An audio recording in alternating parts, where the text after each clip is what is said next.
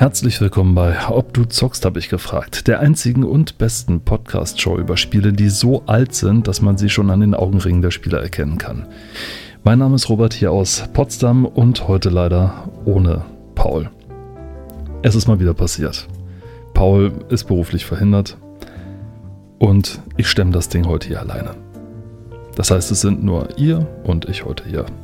Was die Jazzmusik soll, ich habe mir gedacht, wenn das hier mal eine Solo-Folge ist, dann äh, machen wir Dinge einfach mal ein bisschen anders. Ist ja nicht schlimm. Vor allem hat das immer den großen Nachteil, wenn Paul nicht da ist, dann ich muss zwischendurch immer mal wieder was trinken oder keine Ahnung oder überlegen und lesen und dann haben wir halt immer so das Problem, naja, äh, wenn ich alleine bin, dann kann ich das nicht. Das ist halt immer so ein bisschen das Problem. Deswegen habe ich mir gedacht, machen wir mal einen entspannten.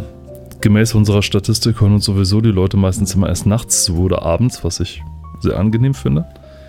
Und deswegen schadet es ja nicht so ein bisschen entspannte Atmosphäre im Hintergrund zu haben. Ist ja auch nicht so wild. Ich habe mir gedacht, wir reden heute über das Jahr 1999. Also ich wollte über das Jahr 1998 reden. Ähm, das war dann aber für mich, da habe ich gedacht, naja, hm, das wird dann vielleicht was, da möchte ich dann mit Paul lieber drüber reden, weil 1998 war ja das beste Spielejahr überhaupt. Also, alle Experten sagen das, also ich sage das.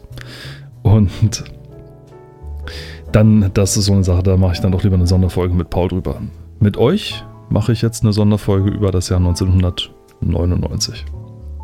Weil das war so das ja, das zweitbeste Jahr für Spieler, muss man sagen. Warum? Sind halt eine Menge schöne Sachen mit rausgekommen, über die man sprechen kann. Und 1999 ist auch für mich ein ganz besonderes Jahr, weil ähm, ich habe, ich glaube, ein Jahr vorher, ich bin gar nicht so sicher, wann das war. Ich glaube, es war 98. Ich habe 98 ja meinen richtig ersten Personalcomputer bekommen, also meinen richtig ersten PC. Das war der PC von Medion. Also von Aldi. ja, Aldi hat damals schon Medion-PCs rausgebracht, das machen sie ja bis heute. Und damals wie heute nehmen sie die günstigsten Komponenten, die sie finden können und braten die dann zusammen und hoffen, dass da was ganz Gutes bei rauskommt. Wobei der damals war schon nicht schlecht, das waren 266 MHz PC mit MMX-Technologie. Kein Mensch wusste, was MMX ist, aber es klang wichtig und es klang cool, deswegen haben wir es einfach mal genommen. Ja, und also ich wusste es auch nicht. Also damals nicht. Mit jetzt mittlerweile weiß ich es, also, aber damals mh, hm, war er. War das damals noch nicht so weit. Also man, ich war froh, dass ich überhaupt einen PC hatte. Also ich hatte zwar davor auch schon einen, das war irgendwie von so einem Second-Hand-Laden, da gab es einen 386er mit äh, von, von Siemens Nixdorf. Also das ist auch so eine Sache, wo ich so, Siemens Nixdorf kennt heute auch keiner. Das war so eine, ich weiß nicht, so eine Nebenfirma, so eine Unterfirma von Siemens, sage ich mal tatsächlich. Und die haben, und die haben unter anderem PCs hergestellt. Und einer davon war eben meiner. Also war damals schon hoffnungslos veraltet, weil Windows 95 war ja schon draußen. Oder gerade im Begriff rauszukommen. Und ich war im 386er und mit Windows 3.1. Windows 3.1, ja genau. War aber trotzdem cool. Es waren so die ersten Spiele mit drauf. Also zum Beispiel Glücksrad war mit drauf. Das weiß ich noch ganz genau. Und es war. Was war noch mit drauf? Ich glaube.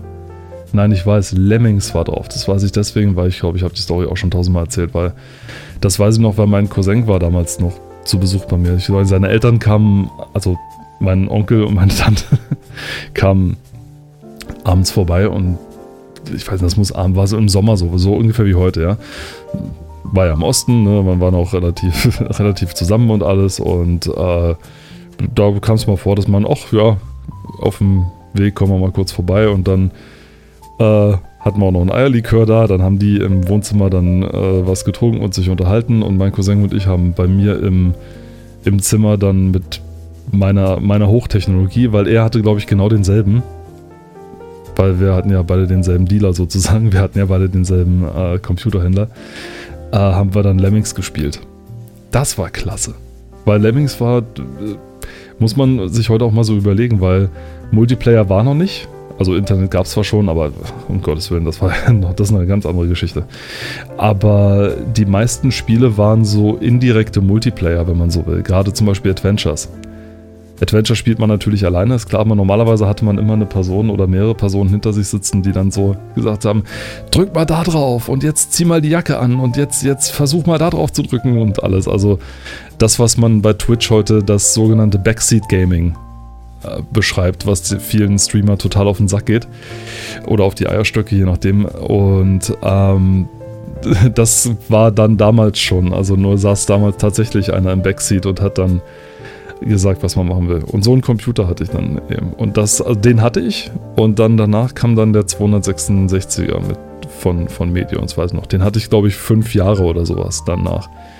Der wurde rudimentär aufgerüstet. Ich glaube, die ersten, das erste Mal, wo ich den wirklich aufgerüstet habe, war für.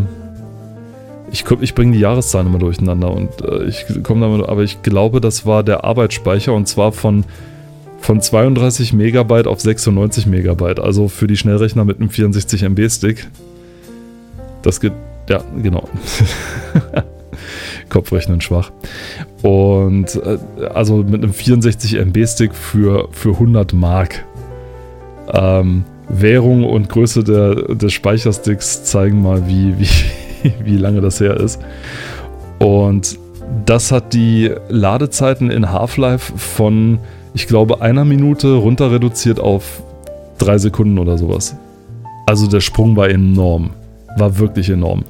Also damals wie heute war mehr Arbeitsspeicher dann tatsächlich für irgendwas gut. Wobei man heute sagen muss, ab einem gewissen Punkt nützt einem Arbeitsspeicher zumindest für Spielen nichts mehr. Weil wenn der Speicher, wenn das Spiel alle Sachen in den Speicher geladen hat, dann hat es alle reingeladen und dann kommt halt auch nichts mehr. Dann nützt einem noch mehr Speicherplatz auch nichts mehr. Für Leute, die zum Beispiel, also wie ich, die jetzt noch Bildbearbeitung machen oder Videobearbeitung, ist das natürlich was anderes. Aber für Leute, die jetzt, äh, die jetzt, sage ich mal, nur zocken oder so, ich glaube, da reichen, glaube ich, 16 mittlerweile oder so. Also 8 oder 16 äh, Gigabyte Arbeitsspeicher. Denn mehr nutzt kaum ein Spiel. Also jetzt, abgesehen von solchen Monstern wie Cyberpunk 2077 und ähm, The Witcher, weiß ich gar nicht. Ich glaube, ist auch recht genügsam. Naja. Ja, Paul hätte mich zum Beispiel jetzt auch von meinem Abschweifen ablenken, ab, von meinem Abschweifen ablenken können oder auch hinweisen, dass ich abschweife, denn ja, wir waren ja noch beim PC angekommen. Ähm, und ich wollte, glaube ich, erzählen, dass ich damals einen neuen PC hatte. 1998 war das, glaube ich. Ich bin mir nicht sicher. Und dann da schon angefangen habe zu zocken. Und wie, wie jeder weiß, man kennt man natürlich auch sein erstes Spiel für seinen ersten PC. Das war, glaube ich, für mich war das POD oder POD wie es dann hieß. Das war, das lag, glaube ich, dem Soundkartentreiber bei oder warum auch immer. Ich glaube nicht, dass es dem Joystick beilag, denn ich hatte, glaube ich, den Joystick. Ich bekam einen Joystick erst wesentlich später. Wobei ich mich jetzt auch mehr erschlagen lassen müsste, weil so genau weiß ich das nicht mehr. Es war auf jeden Fall auf irgendeiner CD drauf, der die beilag, also kann es kein Joystick gewesen sein. Und da war dann dieses Rennspiel drauf. Es war so ein futuristisches Rennspiel, war ganz okay, also man kann sich das ja mal angucken. Für mich natürlich damals das allergrößte. Also das erste Mal so ein richtiges 3D-Spiel, das erste Mal selber steuern und oh, guck mal, was der Computer kann und Wahnsinn. Äh, war natürlich das allergrößte dann für mich, egal wie schlecht das Ding ist. Das Spiel selber war eher so rudimentär, also da war jetzt nicht so viel, was jetzt äh, oder so viel, was man da jetzt unbedingt verpasst hätte. Wenn ihr das Spiel verpasst habt, ist es nicht schlimm es ist als Sammlerstück, sage ich mal, ganz gut, aber jetzt nicht unbedingt als, als äh, Need for Speed Killer, was ja dann wahrscheinlich so eher der Konkurrent war. Ähm, die Story war ein bisschen komisch. Ich glaube, man hatte eine Story, die war. die hat eigentlich, die hat eigentlich ganz gut passen können. Im Prinzip ist man in einer futuristischen in einer futuristischen Welt unterwegs. Also die Menschen in der Zukunft haben das Kolonisieren sozusagen, das ist so Tagesgeschäft für die, also Planeten hinfahren, kolonisieren, alles gut. Im Grunde sind die Menschen also so eine Art galaktische Heuschreckenplage, wenn man so will. Einfach auf den Planeten ziehen, kolonisieren, Ressourcen abtreiben, weiter zum nächsten so ungefähr, aber die sind schon sozusagen widespread, also ist einer der vielen Planeten. Der Planet heißt Io. Was ich auch nur deswegen weiß, weil das, glaube ich, abgekupfert ist von einem Jupitermond der Io heißt. Und weil eine Griech und der basiert auf einer griechischen Sage mit Ding. Aber das, das geht jetzt zu weit, weil ich glaube, das geht, die Sache mit Io ist ein hundertäugiges Monster und muss irgendwie auf einen, auf noch eine Sagengestalt aufpassen und dann führt das dazu, dass der V irgendwie die Augen von Io gekriegt hat. Also ganz weit, ganz weit weg. Und auf diesem Planeten, wo die sind, da geht ein Bergarbeiter, geht, also gibt es einen Unfall in, in, in der Bergarbeitung? Nein, im Bergbau. Lost for Words. Da gibt es einen Unfall im Bergbau und das setzt eine Art Virus frei. Was das für einer ist, weiß man nicht genau. Es schimmert in dem sehr schlecht oder je nachdem, wie man es nimmt, in dem Render-Intro recht bunt. Und das soll zeigen, wie gefährlich das ist, sozusagen. Und es trägt in die Stadt und das Virus macht offenbar die Stadt kaputt und die Menschen krank und was weiß ich was. Und ja, und jetzt fahren sie eben ein Rennen um den letzten Platz auf dem letzten Shuttle, was noch von IO wegfliegt. Ist in der Hinsicht ein bisschen unlogisch, weil die Rennen in dem Spiel sind alles Rundrennen. Also da frage ich mich dann auch so, wo ist da der Sinn? Also warum sollte ich dann Rundrennen um einen letzten Platz fahren? Wenn er eh schon im Intro sagt, ne, hier, äh, es ist noch einer am letzten frei, wir kämpfen alle um den letzten Platz und die anderen, ha, ja. Warum fährt man dann Rundrennen und warum wartet man auf ein Startsignal gleich am Anfang? Das habe ich auch nicht verstanden. Wenn, wenn ich doch will, dass das Shuttle doch erreichen will, ja dann, ey, leckt mich doch hier alle, ja, jeder ist sich selbst, der Nächste macht's mal gut, ihr Idioten und tschüss. Da warte ich doch kein Startsignal ab. Da wäre es cooler gewesen, wenn man dann wie in Need for Speed zum Beispiel diese von A nach B Rennen gehabt hätte. Das wäre viel cooler gewesen und nicht diese, nicht irgendwelche Rundrennen. Verstehe ich auch nicht. Also, ähm, insofern, ja. Und genau, das war das erste Spiel zu meinem ersten PC. Genau, aber wir wollten ja über das Jahr 1999 sprechen. Ich habe gerade nur geschiert, ich musste gerade nur stutzen, weil ich nirgendwo sehen kann, wie weit wir schon sind. Weil ich habe hier ein neues Programm. Ich habe aber beim letzten Mal so ein bisschen, ähm, ja, ich sag mal, äh, neues äh, Programm benutzt sozusagen. Und ähm, da war für mich dann halt nicht so ganz klar, wie man das dann benutzt. Und deswegen war die Qualität im letzten auch nicht so ganz toll. Jetzt habe ich hier ein neues und muss mich erstmal reinfuchsen. Deswegen äh, habe ich noch nicht so ganz. Ah ja, jetzt haben wir es. Okay, sehr gut. Ich musste gerade vormachen, es tut mir sehr leid. Das ist immer so ein bisschen komisch für alle Leute, die zuhören, weil die nicht wissen, ja, was macht denn der da? Ich habe, äh, ich klicke wie ein Wilder umher, aber jetzt äh, habe ich mich wieder gefunden sozusagen. Alles cool. 1999, genau. Wir reden über 1999, vielleicht auch irgendwann über 1997, aber 1999, genau. Da stand ich also mit meinem tollen PC und hatte so mehr oder minder die volle Auswahl. 1999 kam für mich vor allem deswegen in Frage, weil ich habe es ja glaube ich schon 3000 Mal erzählt mit meiner ersten Gamestar-Ausgabe. Das war die 1,99 und damit ging dann für mich das Jahr los, auch wenn das eigentlich Weihnachten 98 war, aber es macht ja nichts. 99 war ein sehr cooles Jahr. Es war nämlich eines der Jahre, wo die Technologie von den von den Spielen noch nicht so, so weit fortgeschritten war. Also wie, wie meine ich das? Naja, äh, die Komponenten in den PCs, die es damals gab, waren alle relativ homogen. Also man hatte irgendwie, wer ganz gut Kohle hatte, der hatte schon eine Grafikkarte drin oder eine 3D-Zusatzkarte. Ich verweise hier wieder auf Folge 3 von unserem Podcast, da hatten wir schon mal drüber gesprochen. Und eine recht passable Soundkarte und so, keine Ahnung, 166 MHz bis maximal 300 MHz oder irgendwas oder schon 400. Dann in der ersten GameStar stand schon drin, hier mein nagelneuer Pentium 2 400, aber die, so die Jahrtausendwende war so die Zeit, da haben die, hat sich die Megahertz-Zahl fast alle drei, alle zwei Monate verdoppelt. Also ähm, das ging unfassbar schnell damals. damit konnte man dann auch zum Beispiel solche Giganten wie Falco und 4.0 spielen. Wusste ich alles damals nicht. Man musste halt alles relativ, äh, sag ich mal, relativ neu, neu lernen für mich. Auch was die ganzen Fortsetzungen angeht, woher die kommen und warum die jetzt so heißen und was die so alles gemacht haben. Das habe ich allerdings vieles allerdings immer erst sehr spät mitgekriegt, weil das weiß man halt nicht, wenn man irgendwo frisch neu einsteigt. Ne? Ist ja auch so, wenn jetzt jemand eine neue Spieleserie sieht und dann so denkt, ach ja, ne? Und dann musst du halt erstmal gucken, naja, Uncharted. Ich kam mir sowieso so alt vor, weil ich musste vorhin erst jemandem erklären, wer John Romero ist. Denn wir nehmen der Folge jetzt hier mal wieder kurz die Aktualität. Ähm, John Romero hat einen neuen 3D-Shooter angekündigt. Der Vater aller der Vater des 3D-Genres oder des Shooter-Genres hat, ähm, möchte wieder ein neues, einen neuen Shooter machen. Irre. Ich wünsche ihm viel Glück dabei. Ich hoffe, es wird nicht ganz so ein Desaster wie Blackroom, was er vorher machen wollte. Das war im, als Kickstarter gerade für, äh, für alte Spieleentwickler ganz groß war. Ja? Also da wollten alle so auf den Zug von Chris Roberts aufspringen, der immer noch Star Citizen entwickelt. Seit über zehn Jahren, glaube ich, mittlerweile. Ähm, und er ist damit immer noch unter Duke Nukem. Hm, es ist gut, alles ist unter Duke Nukem und wollte eben dann den Shooter Black Market entwickeln, äh, äh, Black Room entwickeln, hat sich auch Adrian Carmack geschnappt, nicht verwandt, nicht verschwägert mit John Carmack, aber sehr wohl früher mit ihm zusammengearbeitet bei It Software. Adrian Carmack war der Grafiker, der all die coolen Monster gemacht hat für Doom zum Beispiel und für Quake und so und der, mit dem hat er sich zusammengeschlossen. Beim Livestream über das Spiel haben übrigens die Leute gesagt, geil, ich weiß jetzt, wie äh, Adrian Carmack klingt. Nun kann ich in Frieden sterben. Weil Adrian Carmack spricht kaum. Man, also im Gegensatz zu mir, man wusste kaum, wie er klingt. Man hat ihn nie gehört wirklich, denn er war jetzt, sag ich mal, nicht so outgoing wie John Romero, der immer gesprochen hat. Egal, was er gesagt hat, sozusagen. Und er war auch nicht so wie ähm, äh, John Carmack, John, John Romero und John Carmack, genau, zwei Johns, genau. Oder wie John Carmack, der auch mal Vorträge gehalten hat und so weiter.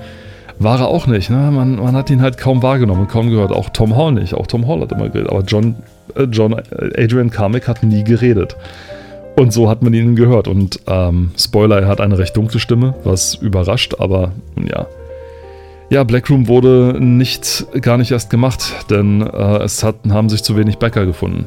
Das mag auch vielleicht ein bisschen dran liegen, dass, obwohl John Romero eigentlich ein total cooler Dude ist, wenn man so mit ihm normal redet, dass äh, der Trailer dazu, den kann man sich heute auch nochmal angucken, ne? John Romero mit Blackroom, der war sehr merkwürdig. Also er war sehr gesetzt, irgendwie sehr unspektakulär, wirkte nicht so richtig begeistert davon, obwohl es sein eigenes Spiel ist. Äh, sehr komisch. Na, zumindest versucht das jetzt nicht über Kickstarter zu machen, sondern über seine Firma Romero Games und äh, ich wünsche ihm viel Glück dabei. Ich hoffe, er holt sich ein paar coole Leute. Sie suchen gerade noch welche, ich habe noch nicht drauf geguckt, ich kann noch nicht, ich studiere noch, deswegen habe ich keine Zeit für sowas, aber ah, das wäre schon cool das das wäre das wär cool, wenn das irgendwie nochmal klappen würde. John Romero zusammenzuarbeiten. Oh, das wäre das wäre gut fürs Resümee, glaube ich. Nun ja. Und ich musste vorhin jemandem erklären, wer John Romero ist. Ja. Ihr und ich, wir wissen, wer John Romero ist, aber die wussten es nicht. Und da kommt man sich so alt vor, wenn man das macht, wie so ein alter Opa. Was? Wie kannst du den und den nicht kennen? Und dann kommt irgend so ein Musikstar aus den 40ern, den man vielleicht mal einmal den Nachnamen gelesen hat oder sowas und dann nie wieder. Also, ja. Es ist nicht alles immer so ganz doll. Aber egal. Wie oft wollte ich eigentlich noch anfangen, dass ich von 1999 sprechen will? Ich weiß es nicht. Wahrscheinlich noch ein bisschen häufiger. Ich scrolle einfach mal durch die Liste durch, die, die Spiele, die es damals gab und so. Und äh, ich kann natürlich nicht zu jedem was sagen, weil ich habe von den meisten Spielen, die 99 rausgekommen sind, meistens nur die Demo gespielt oder in der GameStar gelesen, die ich ja 1999, glaube auswendig gelernt habe. Denn ich hatte ja nichts anderes. Mehr hatte ja nichts. Aber ich habe dann tatsächlich ähm, meistens immer nur von der GameStar dann davon gehört. Oder von, ich glaube, einmal, wo ich den PC Games mal gekauft habe oder so. Ja, der GameStar Gott möge mir verzeihen. Und dann kannte ich halt auch äh, nicht unbedingt mehr davon. Aber es gefällt mir schon, wenn ich das so lese. Also zum Beispiel Urban Chaos und Unreal Tournament, die kamen 19. Stimmt, Unreal Tournament. Das war auch 1999, ja. Unreal Tournament, der, der Multiplayer-Nachfolger von Unreal, wenn man so will. Und vor allem, es war ja ein reiner Multiplayer-Titel. Das hat halt auch vielen so ein bisschen vor allem 1999 so ein bisschen sauer aufgeschaut. Ich meine, 99 ging das los, dass man die Leute langsam so ein bisschen mehr vernetzt hat, dass das Internet immer populärer wurde, dass äh, sich gezeigt hat, nein, das Internet ist nicht nur eine Sache für Geeks, sondern damit kann man tatsächlich coole Sachen machen. Und weil ja auch gerade so ein bisschen der, äh, der New Economy Boom mit dabei war und so, da war das natürlich cool dann, wenn man so ein Spiel hatte wie Unreal Tournament, dass man dann im Internet ganz äh, normal spielen konnte. Oder im Netzwerk natürlich. Oder halt auch, das war das Coole, man konnte auch gegen Bots spielen. Gegen ziemlich schlaue Bots, muss man dazu sagen. Das stimmt auch heute noch. Das Spiel kann man sich ja heute immer noch kaufen, glaube über GOG auch. Ne? Und äh, es ist bis heute tatsächlich noch spielenswert. Ich habe es erst, ich glaube, sehr viel später gespielt. Ich glaube erst ein Jahr später oder so und fand es dann richtig gut, muss ich sagen. Also immer noch. Immer noch richtig gut, denn Unreal 2 war ja noch weit weg und bevor sie dann komplett auf, auf Multiplayer gegangen sind, äh, hat es ja auch noch ein bisschen gedauert, aber Unreal, Unreal Tournament war tatsächlich klasse. Heutzutage muss man immer so ein bisschen drauf aufpassen, weil dieses dämliche, es gibt ja jetzt immer noch dieses UT, also Unreal Tournament, das im Epic, das man im Epic Launcher kaufen kann oder im Epic Game Store kaufen kann und das ist irgendwie seit seit es dort aufgeführt ist in der Alpha-Phase. Es wird einfach nicht fertig entwickelt. Ich glaube, Epic hat einfach aufgegeben und vergessen es jedem zu sagen, dass es nicht weiterentwickelt wird, weil ähm, es, es tut sich da überhaupt nichts. Das Dumme ist, es heißt halt wirklich Unreal Tournament und nicht Unreal Tournament 4 oder 5 oder irgendwie sowas. Das heißt, wenn man jetzt Unreal Tournament suchen will, muss man nach UT99 suchen, um klarzumachen, dass es so ist. Ich meine, dasselbe Schicksal haben ja auch viele andere Titel erwischt. Der Need for Speed hat es, glaube ich, mehrfach erwischt mittlerweile, weil die Serie immer wieder rebootet wird. Tomb Raider hat es erwischt und im Kino hat es Rambo erwischt und was weiß ich was. Also ähm, sowas ist halt scheußlich, weil dann denke ich mir, wo ist denn das Problem, die Dinger durchzunummerieren? Das ist doch kein großes Ding. Muss man denn wirklich immer, um sagen, ähm, dass es ein Reboot ist, die, die Zahl weglassen. Dann, das verwirrt doch nur die Leute. Dann nennt es von mir aus Unreal Tournament 5 The Reboot und gut ist, ja. Den Untertitel haben wir sowieso bald alle vergessen, aber man kann zumindest sagen, Unreal Tournament 6 The Reboot oder irgendwie sowas und fertig ist der, der Lack. Da muss man doch nicht ständig den Titel immer neu äh, erfinden, bloß weil man einen Neuanfang sozusagen haben wollte. Das ist wie das erste und so weiter. Blödsinn kann es sowieso nicht vergleichen. Das ist ungefähr so, als würden die Beatles, sag ich mal, würden sie alle noch leben, ihr erstes Album neu aufnehmen und es genauso nennen wie das erste Album. Das wäre das wär furchtbar. Also, da wird auch keiner auf die Idee kommen. Das, also, hoffentlich kommt da, oh Gottes Willen, jetzt habe ich es wieder gesagt. Ah, ich hoffe, da kommt keiner wirklich auf die Idee, weil das, das wäre wirklich oberscheußlich. Das muss dann nun, das muss dann nun wirklich nicht sein. Auch bitte nicht. Naja.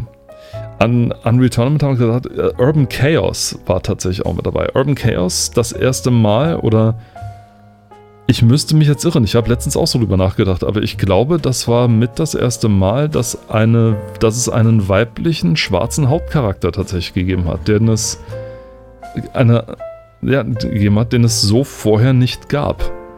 Also, wie gesagt, ich, ich müsste mich schwer irren, aber ich glaube, das gab es so noch nicht. Äh, und das war dann tatsächlich neu. Und das Spiel selber war von, ich glaube, ehemaligen Angestellten von, wie hießen sie, Bullfrog. Also Peter Molyneux ehemalige Firma, die er dann verlassen hat, um Lionhead zu gründen und dann Black and White gemacht hat. Und diese ehemaligen Bullfrog-Entwickler haben sich dann unter dem Namen Muckyfoot Productions zusammengetan. Der Name Muckyfoot kam von äh, dieser Asterix, diesem Asterix-Film Asterix in Amerika, von den, ich glaube, ersten die von den Schwarzfuß-Indianern, die im Original äh, Muckyfoot äh, Indians heißen. Mehrere Wörter daraus kann man heute so nicht mehr in dem Kontext, ohne Kontext einfach erwähnen, sondern muss man dazu sagen, hier Indianer ist falsch und so weiter. Ähm, aber die, der Name war irgendwie äh, Mucky, war Muckyfoot tatsächlich. Das klang eben genervter, als es sollte. Das, ich, ich, wollte nur den Satz irgendwie zu Ende bringen, ohne mich zu verhaspeln. Ähm, aber der Name Monkey Foot blieb eben und so ist dann. Und dann dachte ich mir, nein, warte mal. Dann gab es ja noch die Geschichte, dass der eine mit äh, Barfuß sozusagen gegen das Balkonfenster sozusagen gelehnt hat. Und dann hat er so genau diese und diese Fußabdrücke, das war dann das Logo davon, was dann so übrig blieb. Also man merkt so ein bisschen, wie Wild West, sag ich mal, das Ganze damals war. Also das kann man sich heute gar nicht mehr so richtig vorstellen, wo heute irgendwie ein ganzes Marketing-Team äh, sich überlegt und dann äh, irgendwie brainstormt und, und Brainstorming-Sessions auf den Malediven macht für fünf Wochen und was weiß ich was und äh, kommt dann zurück und haben dann einen weißen Kreis auf schwarzem Hintergrund mit einem Dreieck rechts oben, das rot ist und erzählen dann wilde Geschichten, wie das kam und was das symbolisiert und alles. Und damals halt, hey, guck mal, da ist Schweißfußabdrücke auf dem, auf, dem, auf dem Fenster. Ja, geil, das ist auch unser Logo, oder? Und fertig war's. Und in Urban Chaos hat man als Darcy Stern gespielt, eine Polizistin, und ähm, geht gegen eine recht mysteriöse Verschwörung dort vor. Also so ein Streetgang, Straßengang macht sich breit, die merkwürdigerweise immer mächtiger und immer mächtiger wird. Und man erlebt dann einiges, sag ich mal. Also man kann Leute verhaften, man kann rumrennen. Es gab eine relativ offene Stadt, durch die man laufen konnte. Also es waren keine Schlauchlevels, sondern man hatte immer so einen Stadtabschnitt, durch den man sozusagen gegangen ist oder gerannt ist oder auch fahren konnte. Man konnte auch die Autos, die herumgefahren sind, konnte man sozusagen hijacken und damit dann durch die Metropole fahren. Und nicht wirklich hijacken, man hat sie dann konfisziert, man ist aber der Polizei. Und konnte dann damit durch die Städte fahren und konnte allen möglichen Unsinn machen. Es war relativ, äh, relativ, nicht intuitiv wollte ich gerade sagen, es war relativ ähm, Interaktiv heißt das Wort, genau. Ich merke immer wieder, wenn Paul mir fehlt bei solchen Wörtern. Es war relativ interaktiv, also man konnte schon dort viele Sachen tun. Man hatte ein Hauptziel und wenn man nicht gerade ein Zeitlimit hatte, was dann, ich glaube, nur dreimal im Spiel vorkommt oder sowas, dann war es dann war das ähm, ziemlich cool. Das Spiel wird dann nach hinten raus richtig spannend. Also man bekommt einen weiteren Charakter dazu, nämlich Roper, den äh, augenscheinlich erstmal Obdachlosen, der offenbar den Vater von Darcy kennt und so. Und warum wird das auch nie aufgeklärt? Es ist einfach nur eine coole Begegnung. Und dann kann man sich entweder mit den Fäusten und mit den Beinen, sag ich mal, da durchprügeln, also mit Kampfkunst, oder man kann sich durchschießen und alles. Uh, was ziemlich cool ist. Es gibt einen ganz interessanten Perspektivenwechsel zwischendurch, der nichts wirklich bedeutet. Ich glaube, da hatten die sich ursprünglich ein bisschen mehr vorgestellt. Also ich glaube, diese ähm, man spielt irgendwie dreimal oder viermal im Spiel diesen aus der Perspektive von einem Gangster von, von den Gegnern. Und das ist echt interessant, muss man sagen. Allerdings haben sie dann natürlich ein bisschen eine Chance verpasst, zu erklären, okay, was passiert da jetzt eigentlich, wie sind die organisiert, warum hören die aufeinander oder auf wen hören die und wie läuft das Ganze und so weiter. Und so sind die Missionen, allerdings die man dort spielt, relativ platt, sag ich mal. Also es ist halt äh, nichts Großes und ja, dann spielt man auch schon als Darcy. Deswegen, warum es diese Mission gibt, weiß ich nicht, denn sie erklären nichts Großes. Also sie fügen nicht zur Story bei, sie bringen die Story nicht voran, sie gar nichts. Ich vermute, denn es sind einige Assets aufgetaucht, sag ich mal, die selber tatsächlich auch auf der CD drauf sind und auf dem äh, und im Spiel selber, dass sie ein bisschen mehr mit dem Spiel vorhatten. Also dass man vielleicht sogar äh, so eine Kampagne parallel spielt, also mal aus der Perspektive der Gangster, mal aus der Perspektive der Polizei und dann, weiß nicht, in so einem Ende kulminiert. Vielleicht sogar eine Mission zusammen, weiß man nicht so genau. Ähm, und es, ich glaube, in der letzten deutet es sich an, dass irgendwie ein bisschen mehr geplant war mit dem einen Charakter, den man gespielt hat, aber wirklich genau erklärt wird das dann nicht. Deswegen glaube ich, dass das eher so ein Überbleibsel von wir wollten eigentlich mehr machen, aber nun ist es so, wie es ist. Ist halt immer ein bisschen schade, wenn man so hinter seinen Möglichkeiten bleibt, aber ja, nun gut. Sei es drum. Schönes Spiel ist es trotzdem. Kann man sich heute noch kaufen. Gibt es auch auf GOG irgendwo zu kaufen, glaube ich. Und es macht immer noch einen Heidenspaß. Also man kann es immer noch spielen, gerade weil es so schön unkompliziert ist. Ja. Es gibt, äh, ich glaube, mit den Richtungstasten braucht man nur, dann gibt Springen, Kriechen, ähm, Schlagen, Treten und das war's. Also Sprintner vielleicht auch. Also es sollte so ein bisschen, ich glaube der Hintergrund auch so ein bisschen, man wollte auf den Lara Croft Zug ein bisschen aufspringen, denn Tomb Raider war ja gerade mords erfolgreich, war ja gerade 98 rausgekommen. Wir werden in der Sonderfolge mit Paul darüber reden. Und, äh, äh, und hat dann. Deswegen war das, glaube ich, auch so eine Sache, dass man aus der Third-Person-Perspective gespielt hat und äh, einen weiblichen Hauptcharakter hatte. Das sollte mit dazu. Aber es war nicht einfach ein Abziehbildchen von Lara Croft, sondern tatsächlich eine sehr eigene, eine sehr eigene Darstellung. Was ich sehr, sehr sympathisch finde und was auch sehr viel Spaß gemacht hat zu spielen tatsächlich. Ich war vor allem, ich fand es vor allem ganz cool, war damals, ich sag's ja immer, eines der Hauptbrandwörter damals war eben dieses Freidreh- und Zoombar. Ja? Und also nicht Zumba, sondern Freidreh- und Zoombar, also Heranzoom. Und eines der anderen Sachen war, ähm, dass man eben eine frei begehbare Stadt hat, wo sich die Autos an die Verkehrsregeln halten. Auch das war sehr wichtig. Äh, also Autos, die sich nicht an Verkehrsregeln halten, also das war, das, das hätte man gar nicht gebraucht, sozusagen. Und ähm, das, deswegen war das eben eine recht coole Sache, die ich sehr gerne gespielt habe.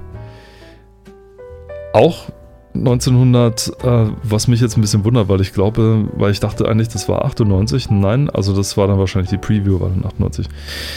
Äh, was dann auch rauskam, 99, war Baldur's Gate. Baldur's Gate. Der Retter der Rollenspiele, wenn man so will. Denn Baldur's Gate hat tatsächlich die Sache in eine in eine Ebene gehoben, die man aus Rollenspielen nicht kannte. Also man muss dazu sagen, Rollenspiele waren eigentlich bis Baldur's Gate als tot, für tot erklärt. Denn sie waren für, sie galten als langweilig. Denn Rollenspiele waren im Grunde äh, spielbare Tabellenkalkulationen, wenn man so will. Also man hatte seine Helden, dann hatte man zig Eigenschaften, zig Umgebungseigenschaften und was weiß ich was alles und im Grunde war es eine reine Zahlenschieberei geworden. Also man ging angeblich durch ein Dungeon und für absolute Super-Nerds, die konnten sich das dann auch richtig vorstellen und haben das dann auch so voll ausgespielt, aber für jeden anderen war das einfach nichts. Baldur's Gate hat dem Ganzen entgegengewirkt, indem sie A, eine wirklich wunderschöne, wunderschöne Renderbilder überall drin hatten. Also man ist wirklich durch eine recht lebendig wirkende Umgebung gestapft, die zwar recht statisch war aus, aus heutiger Sicht, aber äh, die wirklich wunderschön gerendert war erstmal. Also ganz tolle, ganz tolle Bilder, die sie da im Hintergrund hatten. Sie hatten eine recht belebte Umgebung, mit der, wo man tatsächlich mit Leuten sprechen konnte, wo in der Wildnis irgendwelche Tiere von links nach rechts gerannt sind, wo irgendwelche Vögel geflogen sind, mit denen man auch versuchen konnte zu sprechen übrigens, denn es folgte nach den AD&D-Regeln und das war auch so dieses Ding, wo man erst Angst hatte, naja, wenn da jetzt wieder dieses große Advanced Dungeons and Dragons Regelwerk dann dahinter steht, dann versteht das doch wieder keiner. Nein, die Regeln sind alle drin, aber sie stören nicht. Also man spielt das Spiel ganz normal wie so eine Art simulationslastiges Diablo, hätte ich das mal genannt. Aber im Hintergrund laufen halt diese ganzen Mechaniken, die beim AD&D laufen. Also die, die Würfel und die Wahrscheinlichkeitsberechnung und so weiter. Und was man dann im Vordergrund sozusagen mitkriegt, sind seine Helden, wo man den Magier tatsächlich sehen kann, wie er, äh, wie er Giftpfeile zaubert, der, der Krieger, wie er auf ein, ein Monster einschlägt, die Heilerin, die von hinten die, die Leute heilt und, und was weiß ich alles. Und das hat dann doch dazu geführt, dass sozusagen dieses Spiel das Revival der Rollenspiele eingefügt hat wieder. Und gezeigt hat, hey, guck mal, ähm, Rollenspiele können ganz schön cool sein. Also es gab ein gut bedienbares Inventory-System, Inventory-System, Inventory, Inventory-System. Es gab ein gut bedienbares äh, ein Buch, hätte ich jetzt fast gesagt, nee, weil es so als Buchform dargestellt ist. Und es gab Mechaniken, wie man sozusagen seine äh, vom Computer gesteuerten Mitstreiter steuern konnte. Ich, ich struggle so mit dem Überlegen, weil man steuert sie ja nicht, sondern sie werden, wenn sie gesteuert werden, konnte man ihr Verhalten sozusagen anpassen. Also man konnte denen sagen, halt dich mal hier zurück oder geh nicht in den Nahkampf oder zauber bitte nur oder äh, alles mögliche. Das konnte man auch alles anpassen, wenn man es denn wollte. Also man musste nicht. Das Schöne ist, man muss es nicht machen. Man kann einfach seine Helden nehmen, klickt irgendwo auf die Karte drauf und dann äh, laufen die dahin und man kann auf einfachste Weise mit seiner Umgebung interagieren, man kann reden. Und dieses auf einfachste Weise interagieren war halt dieses Ding, was es halt so beliebt gemacht hat und was es auch dann noch so bekannt gemacht hat. Die Hardcore-Fans haben natürlich gesagt, na, das verwässert doch das ganze Erlebnis, aber nein, das tut es tatsächlich nicht. Und BioWare bzw. Black Isle hat damals schon gezeigt, was sie, was sie tatsächlich drauf haben. Wobei hier als Hersteller Interplay dann dasteht, ja die ja tatsächlich ihre Finger da drin hatten. Ja. Ich glaube, aber ich glaube, es waren die Black Eye Studios, die das Ganze entwickelt haben, zumindest im Intro zufolge. Die Story ist auch recht spannend, also es äh, geht um, äh, man ist ein, ein das war in der Übersetzung hat die total geschlampt. Das Geile war, man hat in der, während des Intros den Sprecher ausgetauscht. Also es ist wirklich so, dass das Intro läuft und der Sprecher erzählt äh, hoch auf den Klippen von Kerzenburg und dann plötzlich wechselt die Stimme und dann sagt euch dem, äh, man hat euch immer erzählt, dass ihr ein Orphan seid. Weil die dachten wahrscheinlich, Orphan ist irgendwie ein, eine, eine Länderbezeichnung oder sowas. Nein, sie meinten tatsächlich, ihr seid ein, ich komme nicht auf den Namen. Wie heißt denn das, wenn man keine Eltern hat? Ein, ein Weise. Ne? Dass ihr ein, ein Weise seid oder sowas. Aber mehr ist euch auch nicht bewusst. Also es strotzt vor Übersetzungsfehlern. Es ist halt ein bisschen merkwürdig gemacht und die Sprecher klingen teilweise auch ein bisschen auf der einen Seite recht cool, auf der anderen Seite recht merkwürdig. Und dann gibt es ja in Baldur's Gate legendär in der deutschen Übersetzung die Möglichkeit, einen sächsischen die sächsische Sprache als seine Heldensprache zu wählen. Man kann seinen Helden ja nicht nur das Aussehen bestimmen, sondern auch, wie er sprechen soll. Und eine davon ist dann eben sächsisch. Und zwar Dresdner Sächsisch. Also richtig, entschuldige bitte, liebe Dresdner, aber das, das dreckige Sächsisch so ungefähr. Und das ist halt wirklich, na nicht übel, aber es ist in einem Rollenspiel, was man sich da, da Bier ernst genommen hat, halt ein bisschen amüsant, wenn man dann plötzlich sagen kann, hier äh, irgendwie in, in den, also man wählt seine, seinen Sprecher aus und der erste halt macht in den Kampf und zum Sieg oder irgendwie sowas. Und dann kommt der sächsische Part, jetzt gibt's gleich Mesche ins Öfte rübe, ja. Also man konnte, wenn man wollte, einen sächsischen Elfen sich bauen. Keinen weiblichen sächsischen Elfen. Sächsisch-weiblich gab es leider nicht. Also es gab natürlich auch weibliche Sprecher, aber das mit dem sächsischen haben aber nur bei männlichen gemacht. Warum auch immer, ich verstehe es auch nicht richtig. Ansonsten gab es ganz viele Möglichkeiten, seinen Helden irgendwie zu, zu staffeln oder zu, ähm, äh, zu konfigurieren. So Baden, Krieger, Kleriker. In Baldur's Gate 2 später konnte man dann sogar das nochmal aufteilen. Da gab es verschiedene Magiersorten, verschiedene Paladin-Sorten, verschiedene Kriegersorten und so weiter und so weiter und so weiter. Also es war wirklich ein recht großes Rollenspiel für seine Zeit, wo man viele, viele, viele, viele Stunden versenken konnte und das auch wirklich die Stunden teilweise zum Frühstück gefressen hat. Also man konnte sich wirklich, wirklich verlieren in, in, in diesem Spiel. Verlieren konnte man sich auch, oder nicht nur in Turok 2, wir haben auch schon lang und breit drüber gesprochen, reden wir auch nicht weiter drüber. Der Nachfolger zum ersten Turok, logisch, sonst wird es nicht Turok 2 heißen, äh, aber auch ein ganz okayer Ego-Shooter, zumindest damals. Uprising 2 gab es auch 1999. War auch ein schönes Spiel. Das war so in diesem Bereich, wo ähm, ja, 99 wollte man, glaube ich, auch so ein bisschen in dem Spirit von vom neuen Jahr sozusagen mal in neue Wege in den Genres gehen und so. Also es gab immer mehr Versuche von Genre-Mixen und von Dingen, die man einfach nur neu versucht hat. Und eine ganz heiße Kiste war die Verschmelzung von Strategie und Action, weil das waren so die beiden, die beiden populärsten Genres, es gab. Und demjenigen, dem es gelingen sollte, Strategie und Action richtig zu, zu verbinden, der würde der, der König der Welt werden oder die Königin. Spoiler, es ist nicht, es hat nicht geklappt. Also es gab ein paar schöne Versuche, die, wo es bei einigen richtig schade ist, dass es nicht geklappt hat. Ähm, und einige auch richtig schlimme Versuche. Und einige, wo man sich fragt, hm, wieso gibt es davon nicht eigentlich nicht mehr?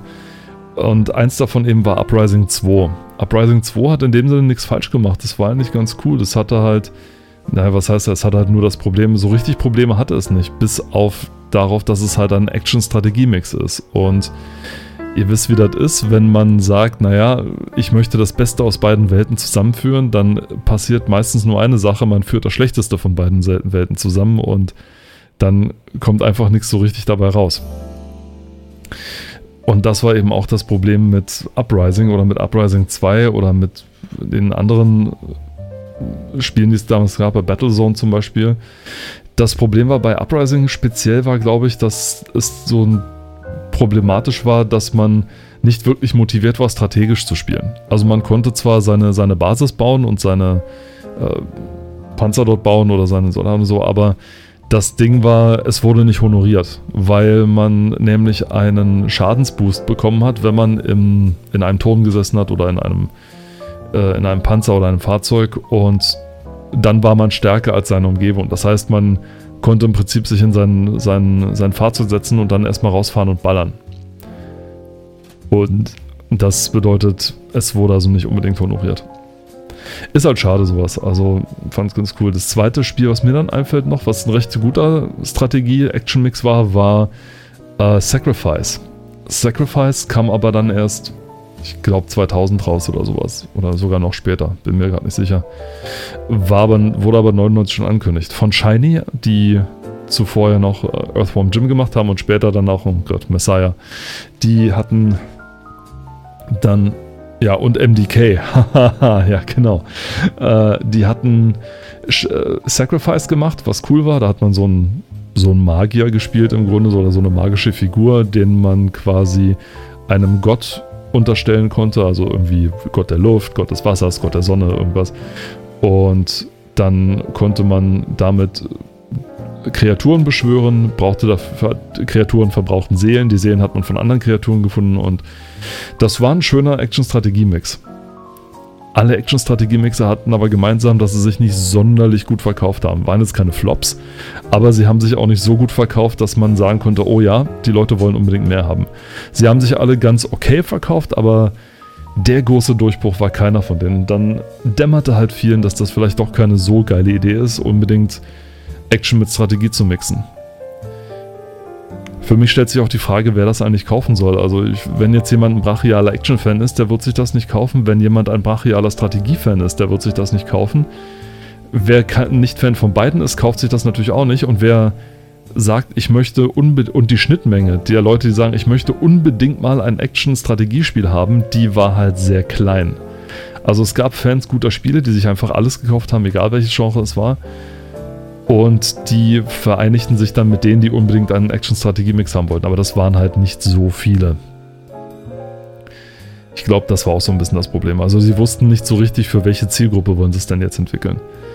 Denn der Ansatz in Action- und Strategiespielen ist halt sehr unterschiedlich. Und da kann man nicht einfach hingehen und sagen, okay, wir fassen das jetzt zusammen, wir verbinden die Mechanik miteinander, wird schon funktionieren. Ja, funktioniert halt nicht so richtig gut. Rogue Squadron gab es auch. Habe ich allerdings nicht gespielt und äh, ich glaube, so, so wahnsinnig äh, beliebt war das jetzt. Also unter Star Wars-Fans natürlich schon klar, aber jetzt äh, unbedingt unter ähm, PC-Spielern, weiß ich nicht. Habe ich ja fast vergessen zu sagen. Also meine Perspektive hier von 1999 ist der einer des PC-Spielers, also nicht der eines ähm, Konsolenspielers. Dafür wäre Paul eher zuständig. Dafür hätte ich halt Paul gebraucht. Ne? Der hätte aus der Konsolensicht so ein bisschen was äh, beleuchten können. Aber nun ja, ist er nun nicht da. Müssen wir miteinander auskommen. Sei es drum. Ich habe ja auch gerade noch ein bisschen gelunzt, die Subversion, das war die Missions-CD für Incoming. Ja, das war auch eines der ersten Spiele, die ich auf meinem 266 hatte. Die, das lag nämlich der Grafikkarte bei. Ich glaube, wir hatten schon mal darüber gesprochen, also Incoming und, und Forsaken. Ich glaube, über Forsaken haben wir gesprochen, über Incoming noch nicht so sehr. Das Ding ist, man kann über Incoming aber auch nicht so viel erzählen. es ist nämlich auch relativ simpel. Was nicht so simpel war, war hier, oh, klasse. Der Nachfolger bzw. das Add-on für StarCraft, Broad War ein fantastisches, unglaublich gutes Add-on, das bis heute eigentlich zeigt, wie man Add-ons richtig macht. Denn es hat gar nicht mal so viele neue Einheiten hinzugefügt, aber die, die es dazugefügt hat, haben den haben, haben das Balancing total umgedreht. Also das war richtig cool. Und StarCraft war sowieso ein richtig tolles Spiel, das bis heute gespielt wird in Korea und so weiter, die das immer noch wie die Wahnsinnigen äh, in, in, in, in großen Hallen spielen und die Leute, die das spielen können, sind, sind Helden und was weiß ich. Also wirklich krass. Ich muss allerdings dazu sagen, so sehr ich das Spiel auch mag, ich bin kein solcher Experte drin, dass ich jetzt groß was über Broad War erzählen kann. Ich muss das erste StarCraft immer noch komplett durchspielen. Ich ich fange es immer wieder an und dann lenkt mich immer irgendwas ab und dann spiele ich es nicht fertig es ist wirklich, also von dem, was ich gespielt habe, macht es echt Spaß. Es macht heute noch Spaß. Es gibt eine HD-Version, die ich mir gekauft habe, bevor ich äh, angefangen habe, Blizzard oder beziehungsweise Activision zu boykottieren. Äh, aus Gründen. Man möge einfach mal googeln und dann wisst ihr wieso. Und da gibt es auch eine HD-Version von, die auch ziemlich cool ist. Also ich habe die alte Version gespielt und die neue. Und also bevor, vor dem Boykott, muss ich sagen, habe ich auch die alte gespielt und die habe ich ja auch noch. Und da muss man sagen, ähm, das ist echt ein klasse Spiel. Also kann man wirklich heute noch spielen. Selbst mit der alten Grafik.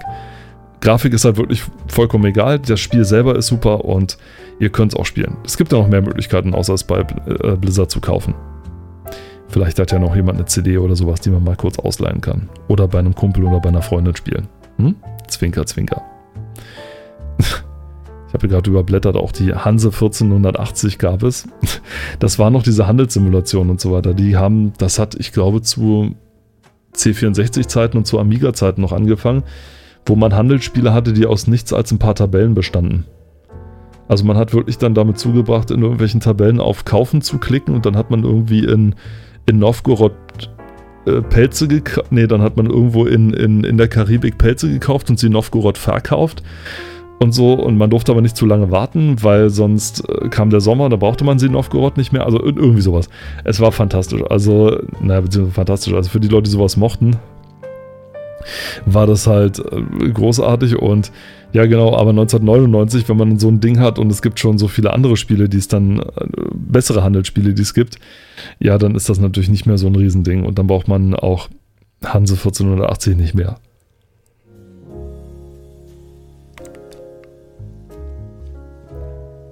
Über Sportspiele haben wir gar nicht so sehr gesprochen. Allerdings gibt es natürlich ein paar Sportspiele, über die man sprechen kann. Speedbusters. Da habe ich auch nur die Demo davon gespielt und später dann die Vollversion. Gibt es ja heute alles. Ach, Gott sei Dank, ist großartig. Man kann gar nicht genug loben, wie das so schöne Seiten heute gibt, wo man sich alte Spiele besorgen kann. Ist einfach nur fantastisch. Und dann kann man zum Beispiel auch Speedbusters, ähm, Speedbusters kaufen, was hier mit 71 Punkten geahnt wurde. Ich glaube, ich mochte es auch nur deswegen, weil es weil man in der Demo so schön seine Grafikkarte mal testen konnte, weil das Ding hatte halt wirklich sehr moderne unfassbar moderne Grafikeffekte, also binäres Filtering, Alpha-Blending-Effekte, also sprich durchsichtigen Rauch. Klasse. Also wirklich, äh, man merkt schon wirklich top of the pops. Also da war wirklich ja, da war ja alles drin. Ja. Das Spiel selber war eher so, oh, ach ja, war okay. Ein bisschen rumrasen mit, ein, mit, seinen bunten, mit seiner bunten Karre und dann durch, wo ist man eigentlich durchgefahren? Ich glaube, das war irgendwie so eine fiktive Stadt oder sowas, aber war schon ganz okay. Auch Test Drive 5 kam raus. oh je. Die Test Drive-Reihe Apache Havoc auf der Simulationsreihe. Ähm, das war auch so ein Teil, da gab es auch mehrere. Apache vs. Havoc oder Comanche vs. Hokum und so weiter. Also immer so das äh, amerikanische und das russische Äquivalent dazu. Ähm, voll antiquiertes Thema. Ne? Amerikaner gegen Russen. Wann, wann ist das das letzte Mal so gewesen? Ah, und auf der Adventure-Reihe, aha, kam Dark Project raus. Damit die Folge jetzt nicht hier drei Stunden lang wird. Uh, Dark Project ist ein fantastisches Schleichspiel und war nicht der Begründer des Schleichgenres. Das war wesentlich früher. Und da kann man sich jetzt mit Historikern streiten, was da jetzt tatsächlich das erste richtige Schleichspiel war. Viele sagen dann, dass es ähm, Castle Wolfenstein ist für den Apple II damals wo man sozusagen aus einem Nazi-Gefängnis in Castle Wolfenstein ausgebrochen ist und dann nicht nur die Wachen nicht einfach erschießen konnte, sondern sich auch an ihnen vorbeischleusen konnte. Und man konnte Uniformen stehlen und sich dann sozusagen durch die Gänge. Das Ganze hört sich cool an, aber ihr könnt euch gerne mal die Grafik mal googeln. Das, das ist eine Strichmännchenzeichnung. Das ist ja Apple II halt. Ne? Wir reden hier von keine Ahnung, 1987 oder sowas oder 84, ich weiß es gar nicht, also uralt. Und dann ging es ja weiter hier mit Metal Gear, das ja auch ein Schleichspiel war und so. Und dann, Entschuldigung, und dann kam es eben zu Dark Project dann tatsächlich 1999. Und das war richtig klasse. Also, das war von, ich glaube, Eidos hat es gepublished und Looking Glass hat es hergestellt, genau. Und man spielt mit Garrett, dem Meisterdieb, sich durch eine Menge richtig coole Levels durch. Man kann auch kämpfen mit dem Schwert und so, aber das sollte man lieber tun nichts lassen, denn man ist sehr schwach auf der Brust und es gibt sehr viele Gegner. Was man lieber tun sollte, war sich im Schatten verstecken, denn das Spiel zeigt einem unten im, am Bildschirmrand an, wie gut man zu sehen ist. Also wenn man zum Beispiel sich im Schatten ist, dann ist der Balken unten ganz schwarz und wenn man immer mehr ins Licht geht oder sein Schwert zieht, weil das ja glänzt, dann wird es immer heller. Und so konnte man sich dann relativ gut dann verstecken und durch die Gänge schleichen. Hat super viel Spaß gemacht, ist super spannend und hat dann später auch einen richtig guten Nachfolger bekommen.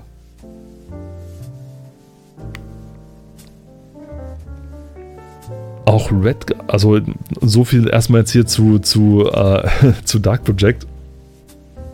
Denn wie gesagt, äh, wenn man jetzt komplett darauf eingeht, dann wird die Folge drei Stunden lang und ich wollte mit euch noch ein bisschen über 1999 sprechen.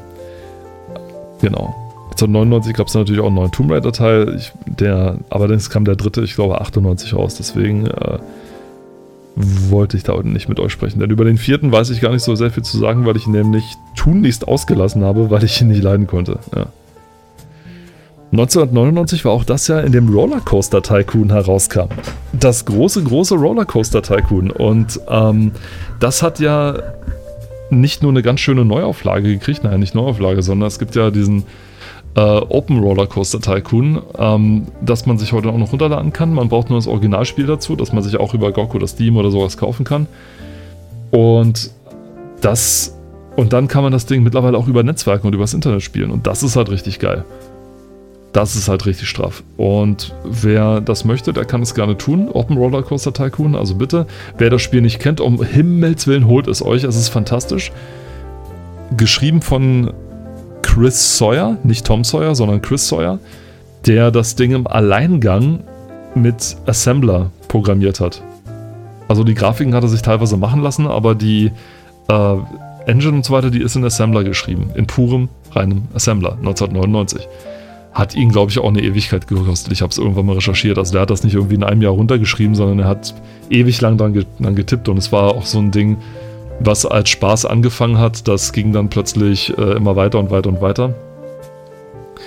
Und irgendwann endete es dann in einem großen Spiel. Also so ein bisschen wie die Story von ich sollte nicht mit Namen jonglieren, die mir nicht auf Anhieb einfallen. Wie in diesem Spiel, wo man seine eigene Farm aufbaut und Holzhacken geht und äh, Gemüse züchtet und auch heiraten kann, irgendwie Stardew Valley. Genau, war ja auch so. Ging ja auch eigentlich nur so als kleine Spielerei los und dann war es plötzlich ganz groß. Was auch 1999 rauskam, ach, das ist natürlich ganz nah an meinem Herzen. Rayman 2 The Great Escape. Ha. Das war ein schönes Spiel. Ich glaube, ich habe das zu Weihnachten gekriegt damals. Das war richtig klasse. Also Rayman 2, vor allem, es war halt vor allem deswegen cool, weil ich war ja noch 13 oder 14 oder so, also weit weg davon, meine eigenen Spiele kaufen zu können. Und es war Zufall, dass sie das hatten. Also ich habe das gesehen und fand es als Video gesehen, auch bei GameStar natürlich, und fand es halt super cool, wie das aussieht. Und ich glaube, ich habe, nein, ich habe es später dann erst. Und dann habe ich das Spiel sozusagen äh, gekriegt und konnte es dann auch selber spielen und es war fantastisch. Also es war wirklich, wirklich großartig, was, was, was das Spiel konnte und wie gut das mit dem 3D funktioniert hat. Das muss man ja auch sagen. Also das war nicht selbstverständlich. Und die Grafik kann man sich bis heute angucken, denn es ist so eine, so eine schöne Comic-Grafik, die ich glaube so ein bisschen Blizzard vorweggenommen hat und so. Also man kann es dann schon die Sachen, also was Blizzard später dann gemacht hat mit diesem, äh, diesen Grafikstil, den sie sozusagen etabliert haben mit, mit Warcraft, das hatte im Grunde War, äh, Rayman 2 schon. Und das sieht richtig klasse aus bis heute, muss man dazu sagen. Also auch wirklich großartig. Ich glaube, ich habe auch schon mal drüber gesprochen. Aber spielt es, holt es euch, das sage ich jedes Mal aufs Neue. Es ist ein wunderschönes Spiel, es ist einfach fantastisch. Es spielt, man spielt es, es spielt sich bis heute großartig und äh, ich spiele es eigentlich auch immer mal wieder. Hm. Pharao. Hm. Äh, ich weiß nicht, ob wir darüber schon gesprochen haben. Pharao war im Grunde der geistige Nachfolger zu, zu Caesar 3. Caesar 3, auch eine Wirtschaftssimulation, wo man auf einem grob gesagt auf so einem äh, normalen Spielfeld, das so in, in Rechtecke geteilt ist, wo man von schräg oben dann seine, seine Stadt aufbauen kann. So ein bisschen wie SimCity, nur halt im alten Rom. Und man muss halt darauf achten, okay, meine, das seine, dass die Leute, die man dort hat, gut versorgt sind. Also zuerst baut man Häuser, wo die Leute dann einziehen. Die Leute brauchen Wasser, um zu trinken und sie brauchen Nahrung, um zu leben. Wer hätte es gedacht? Das heißt, man muss Getreide anbauen, das Getreide braucht Platz, das Getreide muss bewässert werden. Das, äh, dann braucht man äh, sanitäre Anlagen, das heißt, es muss dann ein Aquädukt gebaut werden und so weiter und so weiter. Und so schaukelt sich das dann immer weiter nach oben. Und das hat einen echten, einen richtigen Sog, sage ich mal, äh, gehabt, wo man dann tatsächlich richtig lange dran spielen konnte. Es gibt mittlerweile auch da schöne Open Source Varianten, wo man zwar das Originalspiel braucht, aber die die Engine sozusagen in ein modernes Gewand heben, sodass man es auch mit Windows 10 spielen kann, was ja bei so alten Spielen immer so ein bisschen das Problem ist. Und das Tolle ist, dass es dann einen Nachfolger bekam, der Pharao. Und Pharao war ein richtig tolles Spiel. Also es hat so die, die Stärken von Caesar 3 genommen und hat das dann ins alte Ägypten äh, verfrachtet. Und das war wirklich klasse. Also es hat wirklich gut funktioniert und ich sehe gerade, es sollte mal einen Nachfolger bekommen. Pharaoh A New Era, das äh, auch irgendwann mal veröffentlicht werden soll. Also es kriegt gerade ein Remake, das gerade veröffentlicht wird und ich hatte damals die Demo gespielt und das hat mir wirklich sehr gut gefallen. Also sie haben im Grunde nichts neu gemacht, wenn man so will, sondern hat, sie haben das alte Spiel genommen und es aufs Neue verfrachtet und mehr braucht es auch nicht. Die Grafiken sehen neuer aus, die, die Animationen sind ein bisschen frischer, aber im Grunde ist es immer noch das gute alte Pharao, das man immer noch spielen kann, das genauso funktioniert wie Caesar 3. Also man hat seinen, seinen Palast, den man da bauen kann und seine, seine Hütten, die man dort hinstellt und die man nicht bewässern muss, aber in denen man einen Brunnen braucht und man muss Feiern ausrichten, um die Götter zu befriedigen. Das war auch neu. Dieser Götterglaube. Man kann Pyramiden bauen, die halt wirklich riesig sind. Die Pyramiden brauchen aber nicht nur Platz, sondern sie brauchen auch Steine, und zwar ganz besondere Steine, die man dann irgendwo noch brennen muss und ziegeln muss und was weiß ich was alles. Also der Wirtschaftskreislauf wird sehr, sehr, sehr schnell sehr komplex. Da müsst ihr aber keine Angst vor haben, wenn ihr sagt, na, so komplexe Sachen mag ich eigentlich nicht. Das wird einem recht zügig beigebracht. Ich habe gerade nett gesagt, ne? Bayern du einfach nicht los. Leider. Die hatten. Oh, war ja die bayerischen. Die bayerischen Zuhörer. Wir verabschieden uns hier von den bayerischen Zuhörern. Ich, ich hoffe, es war eine schöne Folge. Macht's gut. Nein. Äh, und das, also das hat einen riesigen Spaß gemacht. Also wer Pharaoh noch nicht hat. Ich, ich klinge wie eine kaputte Kassette, aber auch das kriegt man auf Steam, glaube ich. Zusammen mit dem sehr guten Add-on Cleopatra. Wo man dann das auch spielen kann. Ich weiß gar nicht, was ich gerade sagen wollte, wo man das auch auf Steam bekommt, genau, wollte ich gerade sagen. Das war so dazu. Und das Ganze hat dann, glaube ich, nochmal einen Nachfolger gekriegt irgendwann, nämlich Zeus. Und das war so wirklich das Ding, was am meisten ausgereift war und was dann am meisten auch richtig gut funktioniert hat. Und ich glaube auch mit am besten angekommen ist von all den diesen, diesen Cäsar-Nachfolgern, sag ich mal. Was nicht wenig verwunderlich ist, denn es hat einfach mordsmäßigen Spaß gemacht, es zu spielen. Einfach weil man sich die, die Herausforderung gerne genommen hat, weil man immer wieder gucken sollte, okay, ich habe hier nur eine einzige Oase, wie komme ich da richtig rum oder wie schaffe ich das? Mm, es gab den Nil, der immer wieder über die Ufer getreten ist und der fruchtbare Schlamm, der beim wieder zurückblieb, da konnte man dann sozusagen sein Getreide anbauen. Also es war auch noch das war auch ziemlich cool. Also ein, ein, ein Mordspaß. Spielt es, holt es euch. Es ist einfach fantastisch. Oh, hier der Name, der ist mir. Das war auf der ersten CD tatsächlich drauf, dieses Ding. Und ich habe es dann später tatsächlich auch mal spielen können. Nightlong, Union City Conspiracy. Ein futuristisches Adventure. Und ich glaube, ich fand es nur deswegen cool, weil es hatte, also man muss dazu sagen, alles, was irgendwie 3D war, war cool. Und das Spiel war im Grunde 3D. Also es hatte gerenderte Hintergründe und der Protagonist wurde, glaube ich, tatsächlich äh, animiert, sag ich mal, 3D animiert da drin. Und der war ein bisschen merkwürdig. Also man spielt so einen futuristischen Detektiv oder sowas. Und man ist auf der Suche nach Leuten. Fragt mich bitte nicht, ich habe die Story nicht gelesen und nicht verstanden. Die Fans von Nightlong, bitte verzeiht's mir. Spaß hatte ich auf jeden Fall. Denn der Sprecher war ziemlich cool. Und es war so der erste Einstieg oder so. Man konnte zum ersten Mal sehen, hey, wenn man Adventures in 3D verfrachtet, meine Güte, das kann ja richtig gut aussehen. Und trotzdem hat es ja noch ein bisschen gedauert, bis man es richtig hinbekommen hat. Das Spiel gibt es nicht auf GOG. Nur so. Und Need for Speed High Stakes kam auch 1999 raus. Meine Fresse, was war das für ein geiles Spiel bitte? Das war das beste Need for Speed. Also mit weitem Abstand das beste Need for Speed tatsächlich. Das mögen die Fans nicht so hören. Das Problem bei Need for Speed ist ja, äh, es, nun ja, zu sagen, das war das beste Need for Speed oder sowas, ist halt immer so ein Problem, denn Need for Speed ist mittlerweile so vielen Generationen bekannt, dass jeder sich drunter was vorstellen kann, sozusagen, was er will.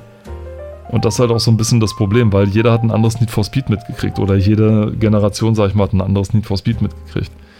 Und das ist halt so ein bisschen ein Problem, denn wenn ich von den klassischen Need for Speeds rede, dann denkt jeder andere, naja, die, die mit Underground angefangen haben, naja, das ist das richtige Need for Speed, ne? und so weiter. Und ich sage halt, nein, Need for Speed 2, Need for Speed 3 und so weiter, das sind die richtigen Need for Speeds. Und das ist noch so am pursten am, sag ich mal, am Need for Speed dran. Denn es wird nicht purer als das, denn man fährt tatsächlich durch die Gegend. Es gibt, glaube ich, ich weiß nicht, ob es Polizeiverfolgungsjagden gab, aber das Spiel war halt richtig klasse, denn du konntest nicht nur einfach durch die Gegend fahren, sondern du hast dein Auto sozusagen aufgewertet, also so äh, getuned.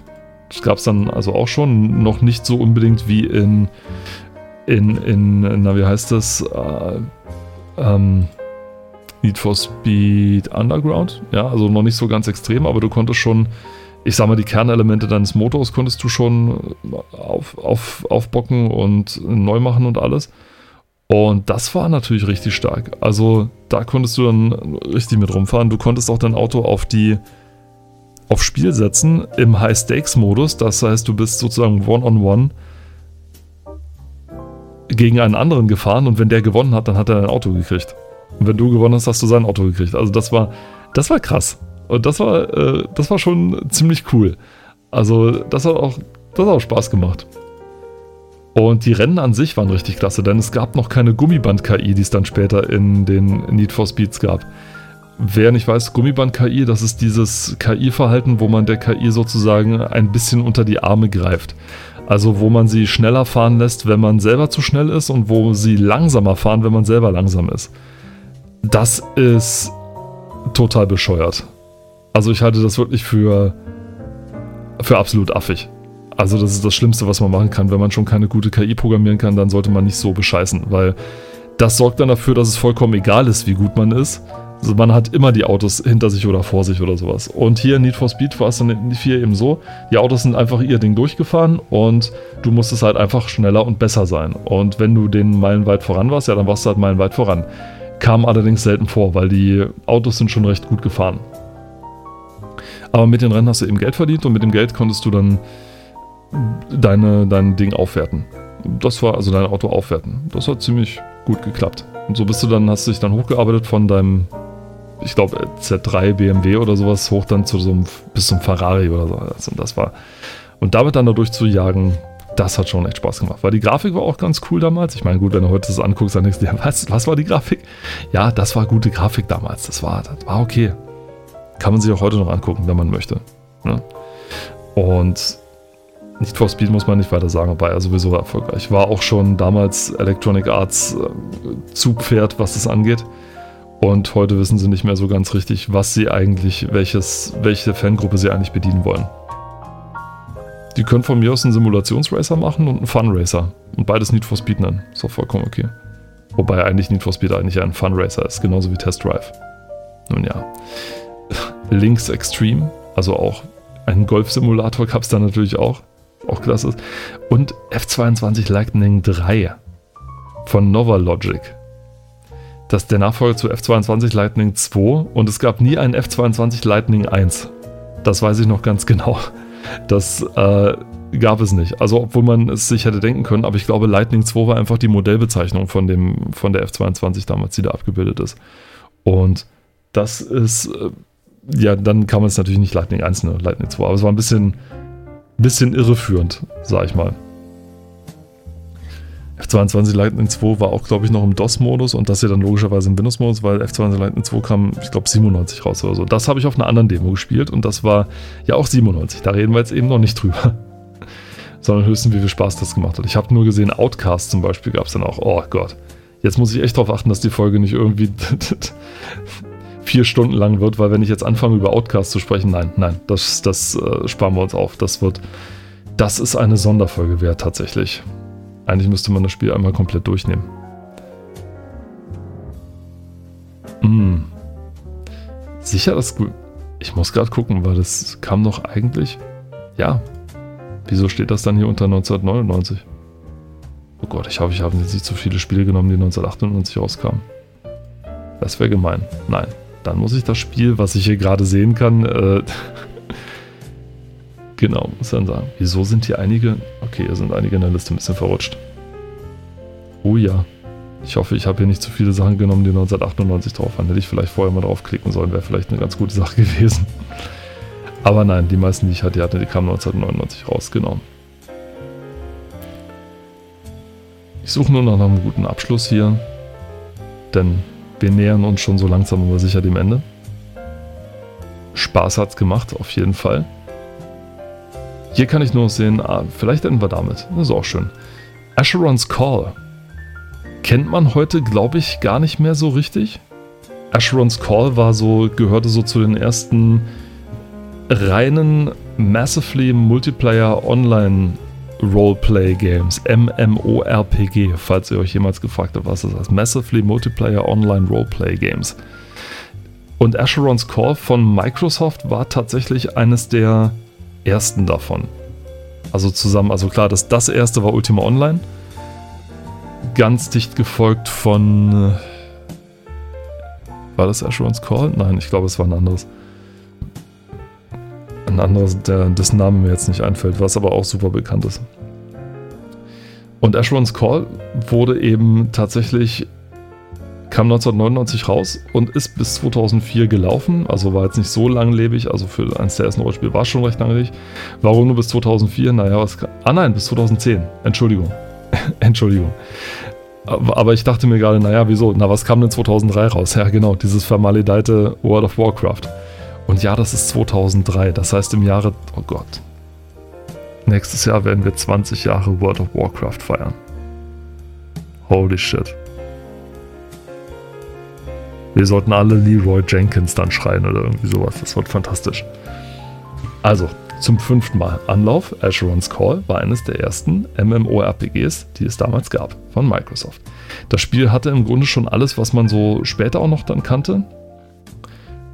Von der Bedienungsführung her, also es hatte nicht den direkten Kampf, sondern man hatte sozusagen immer noch die Sache, dass man auf den Gegner geklickt hat und dann gewartet hat, bis seine Figur zaubert, was ich ein Unding finde und ich finde das furchtbar und das ist einer der Gründe, warum ich solche Spiele nicht leiden kann, weil die Steuerung ist mir einfach zu indirekt. Ja, ich will Mausklick, bam, das, das ist meins. Ja, reine Gewalt auf Mausklick, großartig. Und nicht draufklicken und dann so, hoffentlich lädt der Zauber jetzt schnell genug. Nein, ist Quatsch. Das nimmt ja total die Taktik raus. Ich weiß, es gibt ungefähr ein paar, ich glaube, dass es nachweislich 12 Millionen Leute gibt, die mir jetzt widersprechen, aber das ist mir egal. Ich bin ein einsamer Podcaster mit Jazz im Hintergrund. Ich kann alles sagen. Und dieses Erschungscall hat dann auch schon einige Sachen gehabt. Also die Charakterentwicklung war noch, es gab diesen Ruhemodus, den man hatte, wenn man sich sozusagen äh, regenerieren musste. Es gab Zaubersprüche, die man hatte, Zauberbücher, man konnte sich Tränke mixen und alles. Also ein kleines Crafting-System gab es sozusagen mit. Und es hatte auch das äh, für Rollenspieler allseits beliebte, am Anfang vom, von seiner Karriere muss man Ratten töten ich glaube, ich habe schon mal drüber gerantet, wie, wie bescheuert ich das finde, dass man am Anfang von jedem Rollenspiel immer erstmal irgendwelche Kriechtiere, Fledermäuse, Ratten oder sowas vertrimmen muss. Finde ich schrecklich. Ist doch so einfach. Wieso kann man es nicht einfacher machen? Also ich mir würde da halt sofort zum Beispiel einfallen, naja, man muss zum Beispiel Einbrecher in seinem Haus vertrimmen. Oder im Keller oder irgendwie sowas. Oder warum nicht wie Neverwinter Nights? Da wird gerade sozusagen, während man das Tutorial spielt, die Burg angegriffen und man muss Kriege abwehren. Ja, wie cool ist das denn? Ja, das, so muss ein Spiel anfangen. Und nicht mit, da, ich habe eine Rattenplage da unten, kannst du die mal wegmachen? Ach, hol dir eine Katze. Ja. Also, bis auf das. Scheint aber ein gutes Spiel zu sein, war relativ langlebig und hat sich mit dem anderen MMORPG, dessen Name mir jetzt wirklich nicht einfällt und ich weiß immer noch nicht, wie es heißt. Es, es tut mir fürchterlich leid. Vielleicht kann ich das noch schnell recherchieren. Ähm, aber ich habe es leider wirklich, ähm, wirklich, wirklich vergessen.